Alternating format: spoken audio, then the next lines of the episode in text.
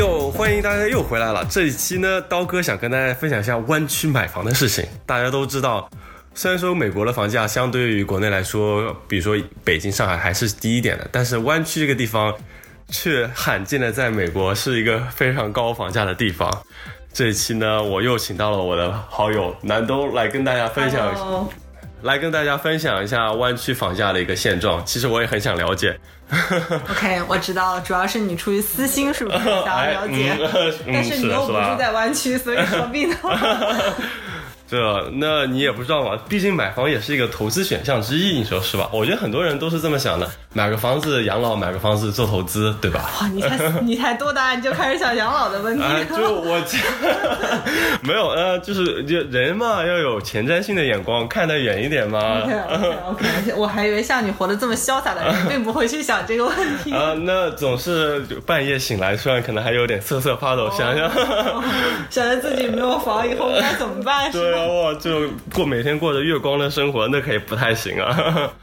所以说，来跟大家分享一下，我也非常好奇。嗯，我是其实我是去年才来到湾区的。我我的这个工作的第一步并不是在湾区。对，I know, I know。Yeah，我认识你。但是，嗯，我去年来到湾区，就像你说的，就会有点想买房嘛。对啊。然后，但自己在美国又完全没有这种经验，所以当时是在朋友的介绍下去找了一个 agent，也是一个中国人，然后就跟他先了解一下。那我得先说明一下，我到现在还没有买成功，一年。已经过去了，我已经要放弃了。但是，但是有很多东西还是可以给大家分享一下，特别是如果你对买房就还没有什么了解，尤其是湾区的买房。虽然我没有成功，但是我走了所有的弯路，所以还是可以说一说的，挺有意思。非常对，我觉得非常有用啊，就是帮助我以后少走弯路。因为我觉得买买房这个事情真的太复杂了，我一点都没有开始的原因，就是因为。我觉得什么地方都要了解，什么地方都要看，什么资料都要收集，可能还要做一些算术题，对，太复杂。对，这个因为是对每个人来说肯定都是最大的一笔消费，然后或者像你说的是投资，所以肯定是非常慎重。嗯，然后我是因为买房，所以把湾区的每一个地区都摸得清楚。我其实不是一个很愿意出门的人，但是我。因为买要看房嘛，因为美国都是 open house，你周末走进去就看了，就也不需要预约什么的，对，所以就走进去就看了，然后就因为这个，现在湾区的邮编都变得很熟悉，每个地区有什么特点都很很熟，对，然后怎么说呢？因为你自己买嘛，这肯定是你要做的工作，就算你信任 agent，但是 agent 还不能帮你所有的事情，特别是。前期，所以。嗯，这个看房就很漫长的一个过程了。对，其实是这样。所以说，你大概经历了几个阶段吗？嗯，其实一开始就是 general 的看，就是首先每个人都是先确定自己的 budget 有多少，对吧？钱是最重要的。一旦你 set set up 了这个你的 max limit，你不可能再去再往上调。嗯，max out 这个是有风险的。那那除非你真的突然有一笔横财经手了。OK，然后。第二个就是说，你在确定了你的 budget 的情况下嘛，然后你你要确定你要找的这个地方，其实其实湾区很大，就是我们这个概念，就怎么什么叫湾区？可能大家最熟悉的就是比如说南湾、东湾半岛这样的，对吧？但其实它包括的区域还蛮大，还有蛮接近城里的那一块也也算，对吧？然后。我个人是觉得，确定了价格，确定了地点是第一步。嗯，我觉得我走了弯路上，是因为我对于地点这个地方一直都没有概念，是吗？也不能说没有概念，就是说很多自己喜欢的地方，其实离上班比较远啊。对，然后但是你又割舍不下，特别是你又你又觉得这个真的好，我就经常去看，看了以后呢，又下不了决心去买，所以就耽误了很多时间。嗯，对，也是我现在为什么没有买下买房的这个原因，因为。呃，可能目标没有定的很明确，但是对于大多数人来说，如果你地方定了，钱定了，那么可能你的可选择范围并不是那么多。对，因为这个地方大家都知道，就是。这一年来，虽然房价可能略略有点调整吧，就是不是在继续持续往上走了，但是交易量并不是那么的频繁。然后呢，你要挑到你能喜欢满意的，每个人的条件都不一样嘛，那可能还是挺难的。对啊，对，而且相当于硅谷这个位置，相当于是在整个湾区比较核心位，因为大公司都在这边，然后在这附近的房子。上班也方便，但是也相对比较比较贵，对吧？对，而且其实还有很多其他的要考虑的，比如说说，呃，我们就拿一个地区来说好了哈，嗯比如说呃 Sunnyvale 这个地区，这不是一个传统的富人区，这个你了解对吧？传统的富人区可能更接近于 Palo Alto 啊，就是往北边一点对，这样，然后。那么这个区呢是一个新区，嗯然后它房子卖的挺好，是因为它真的靠大公司都比较近嘛，对吧？大家都知道。但是可能它这个地方，呃，中餐就比较少，比如说跟中国人聚居的，比如说 Fremont 或者 Milpitas 比起来，它的中餐就比较少。嗯，那可能很多人就想说，哎，那我生活上有所牺牲，啊那也不是很好。所以你要找到一个 OK，上班又近，然后周围的生活又方便，然后甚至对于有些人来说啊，学区又好，呃这个其实我觉得太难了，真的然后又有一定的 budget，对，很难。嗯，对对，比如说像你说的三九幺阳光谷这边，它的房价大概是怎么样？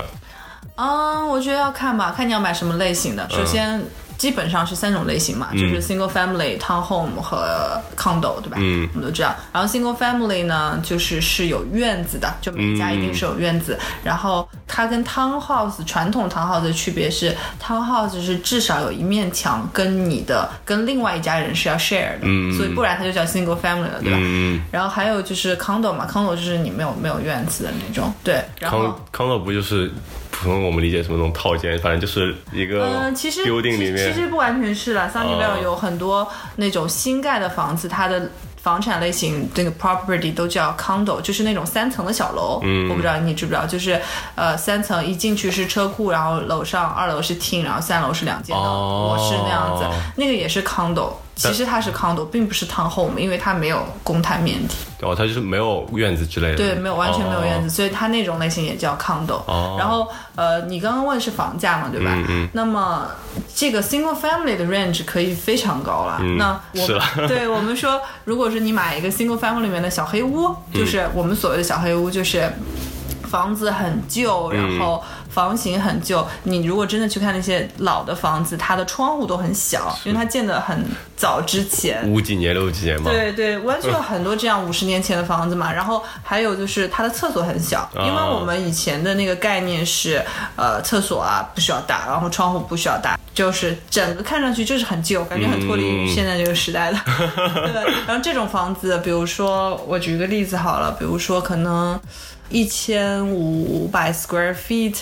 一千六百 square feet 这样，呃，可能一点五、一点六个 million 这样子，就是相当于差不多是一百五十平、一百六十平吗？对，差不多，稍微再小一点吧，嗯。然后一百多万美呃，金，一点五 million 左右，一百五十万美对，这个是比较旧的。嗯，对，然后经那上就不封顶了，对吧？对。然后如果你说小年轻比较想买那种 condo 或者 townhome 的话，嗯呃，现在湾区 Sunnyvale 这个地方新盖的 condo 两 B 两 B，嗯然后差不多是。一千二、一千三百 square feet 这样子的，是一点二到一点三个 million。嗯就是两个卧室、两个厕所，一百二、一百三十平，对，然后就一百二十万美金。对对，但是但是问题是，它并不是你想的那种。呃，一百二、一百三十平，一百二、一百三十平，在国内的概念应该是不小了，是标准三室，对吧？但你可能听说，哎，为什么这是两室？嗯第一个是它是那种三层的房子，它的楼梯占掉的面积其实就非常大。嗯然后第二就是你每一层其实并不大吧？对对的对的你每一层可能如果是只有四十平，那你想象一下，你是到处碰壁 往这里转，往那里转都碰壁。所以我个人来说是不喜欢这样的房子对。但是但是如果你要买新房子，那么只有这个选项，因为、嗯因为湾区现在的地价，如果你想买个呃一千二百 square feet 的，你想买平层的话，那太难了。其实建筑商都是在他能支付的基础上，他只能把房子盖成三层那样子，这样他才能够 cover 它的成本。是，对，所以说，呃，这个就是大家的一个 trade off。你愿意买一个老房子，然后自己去 flip，还是说你自己愿意买一个比较新的，但是房型上可能就使用率不是那么高的房子？是的，是的。像我有朋友，他就租住在你说的那种三层，嗯，一百二十平的，他就是一楼是他的次卧，他就住一个小房间，对然后什么二楼是客厅一张，三楼是主卧，其实也没有特别多空间。呃，是的，嗯就是这样的房子。一进门就看见楼梯，可能很很多人是不能接受的，蛮奇怪的。对，是觉得蛮奇怪的。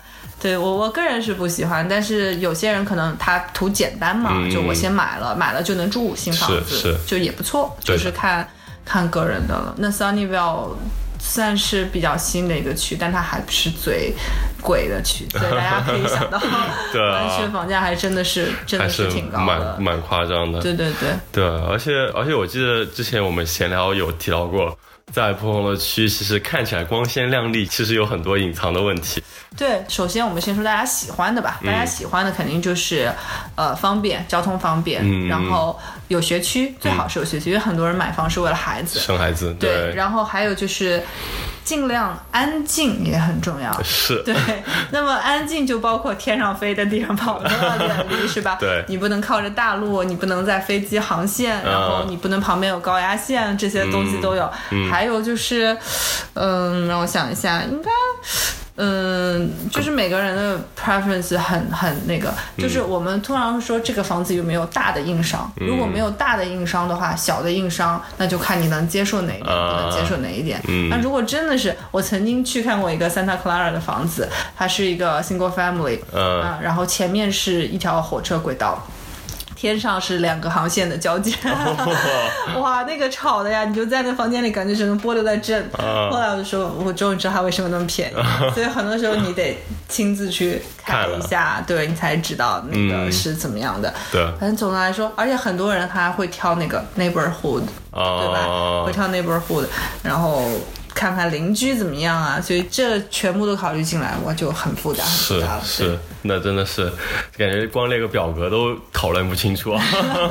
对，所以我我其实比较推荐，就是大家如果真的是想买了，那你就找一个你信得过的 agent，、就是朋友推荐啊，或者其实很多公司内部都有那个 agent list，、嗯就是在本公司最受欢迎的 agent，OK，、你可以去找他。OK 然后然后或者你找你朋友推荐嘛，那、那买过房的肯定是很多人。那推荐完了以后呢，你告诉这个 agent 你的选项，嗯你有一个 filter，你自己心里有一个 filter，、就说 OK 这样的我不要，这样的优先，然后房型怎么样的，什么三层的我不要这种，然后他呢帮你筛选，他看到合适的，他从这 market 上帮你筛选上，每周给你发个 list，你就周末自己去看，看到满意的就可以让他下这个 offer。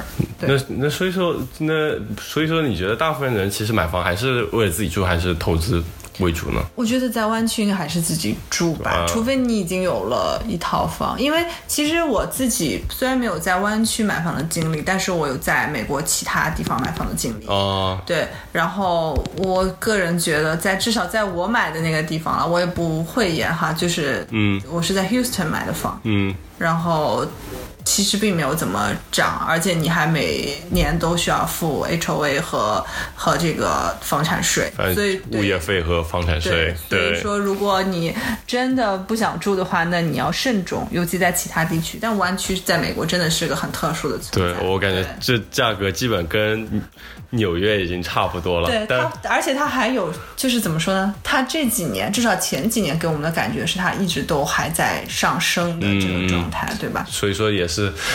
大家不是说什么回头看都是 deal，就 就就看 都是趁早买房。对，就是反正我觉得这个是。嗯你要自己觉得不会太牺牲生活质量的话，那么就可以考虑这个。嗯对啊，我因因为我觉得像如果只是比如说如果是两个人想两个人一起买房，可能相相对压力会小一点。是的。就一个人作为程序员在湾区想买个称心如意房子，好像还是蛮难的。对，那嗯，怎么说呢？这个称心如意就要看每个人的 自己的标准，对啊对吧？有些人他房子他可以接受远一点，因为湾区很多公司是有班车的，对对他可以接受远一点，但他希望房子状况会好一些，嗯或者是有投资价值。有些人就是要近，或者说地理位置好，因为嗯地理位置好可能是。就涨价幅度可能未来会更、哦会更高一些对对，反正啊，这个投资房产其实真的是一个一个 学问来着的，对吧？也是一个很大的话题，感觉需要也做很多研究了。对对对，但是就是我个人是觉得很还是挺麻烦，因为你嗯还是要走那个，因为大多数人不太可能全款买房，对吗？是 大多数人不可能全款买房，所以你还有这个自己的 financial 的问题。嗯嗯你除了找 agent，还要找这个 loan agent，就是你贷款的 agent。所以，哎，相对来说真的是挺麻烦的。而且我感觉，我感觉听我一些朋友说的，感觉像我们这种 entry level 的 engineer 就码农可能贷到的钱也就一百万左右，哦或者是应该到不了吧？对啊，可能一百万都到不了，所以就一个人买房，像你刚才说的那么多选项，可能都买不起。嗯，我据我所知，好像按照现在的贷款政策，entry level，如果你使用的是最基本的那种贷款方式，应该是七十万不到一点。对啊，就、嗯对，那那如果是这样的话的话，那就其实是挺挺那个的，挺难的。对我感觉大部分朋友可能也都是工作个两三年之后，然后再去买房，或者是跟自己的女朋友或者男朋友一起买房，那就压力会相对小一点。嗯，对，两个人的压力会会小一些，然后也看你们自己多看重这个这个房，愿意是不是把所有的积蓄都投在上面，然后再去贷款去买。我个人觉得还是挺，因为我们毕竟还有生活中还是要抵御一些风险嘛，嗯就万一你自己有一点呃 三长两短。或者是公司突然把你开了，哦，这个这个就那那反正就是反正就量力而行吧。我感觉好呃。我我当然个人是觉得不应该牺牲太多的生活质量，然后去买这个房了。不过每个人的情况都都很不一样。对我，我有朋友也觉得有个自己房子，窝在家里吃糠咽菜也觉得很幸福。哦，真的吗？现在的现在的九零后还会这样想问题吗？我我觉得很难想哎对象。我们来说，像比如说像我来说，其实就没有很急吧，但是各种各样的朋友也都有嘛，但都可以理解吧。我觉得每个人选择不一样嘛。是的，是的，就就是我感觉我们既然都来到美国生活，可能更多的还是说希望自己的生活本身质量高一些。嗯如果说真的像你说的买了房吃糠咽菜，我感觉，是不是好像就像一个循环一样又回去是？是是，就感觉对对对，其实特别是很多人虽然说买房是为了养娃，但是嗯养娃的那个压力也很大很大啊。当然这是另外一个话题，你可以找 你可以找更有经验的人。对我我只是给你提供一个 data point，就是是我们组有一个同事，他的女儿今年上大学。嗯。然后他的学费一年加生活费差不多要十万美金一个私校，唉，就就不提之前对，这么多年来的教育费用了，对对对。对对，而且湾区本来就是一个对于小孩来说也是一个竞争非常非常激烈的地方，对，所以，呃，感觉我们好像又去做了一个这个最难的这个 hard 模式的选择，对啊，就感觉这种放牛娃升级版，就找个好工作，买个房子，然后养小孩，然后让他接受好的教育，然后但是感觉好像也是循环往复。其实我我觉得是取决于个人，就每个人对孩子的想法也不一样。嗯当然，可能因为我们现在没有孩子，我们就说的非常的清高，对，我们就可以说，哎，我觉得孩子生下来只是他跟你有一段这个 journey，他到了一定程度他就会走的，他也其实就是个缘分。对我我现在觉得就是个缘分，但是呃，可能真的当了为人父母的人就会非常的嗯 serious。我觉得这个话题我们可以以后再对对找朋友再聊。OK 因为我也有就是有朋友他生了生了孩子之后就跟我说，就当了母亲之后跟没有当母亲感觉真的整个人都变了。他是真的是用这句话来形容的。OK OK，对，所以说，或者是几年后再来找你聊这个话题，说不定你又有新的体验。是我感觉 OK 挺好的，就已经让大家了解到我们湾区追硅谷码农很心酸的一面对啊。，像我之前节目中有提到过身份问题，然后这个房价问题其实也是一块大问题。虽然说可能相比于北京来说，我们可能已经好一点了，因为我觉得在北京买房几乎不太可能，如果你是外地人的话。但是反正这也是一个非常头疼的事情了。嗯，是，其实我觉得买房可能真的，据我观察哈，据我在周末看 open house 经验，嗯我感觉。啊，真的还是中国人和印度人非常爱买包。对，我觉得我可能是不是因为我们东亚文化，呃东亚文化是一方面，我觉得还有一部分其实是自身的不安全感。嗯啊，对，身为外乡人嘛，呃，自自身的不安全感，我我个人觉得其实最大的还是个体差异，因为呃，我感觉呃，我们在美国的生活其实比在国内的生活已经有安全感的多，从客观事实上来说是已经有安全感更多，可是可能很多人还是没有办法放下自己心里的那种对于安全感，或许或者觉得房子就是安全感。对对我现在已经过了这个阶段了，我已经过了这关了。我现在更多是觉得，呃。呃，如果我真的喜欢一个地方，我我长久的想要住在这里，那我可能会考、考虑买这个房子。嗯对因为如果你你有一部分本金放在手上，那你也涉及到投资问题。对。就像你说的，买房可能是一种投、投资吧，对不对？嗯。但是我我我是不太能理解一个言论是说，是说买了房为了激励自己更好的工作，我觉得这个是瞎扯。难道不买房你就不好好工作了对啊，对啊，对啊，对，反正这个就是对个人选择。是啊，都是个人选择了。好了，我觉得我们跟大家分享很多了，嗯，就聊到这里吧，让大家自己去想到底要不要买房了。OK，好的，谢谢大家。好，谢谢大家，下期再见，拜拜拜拜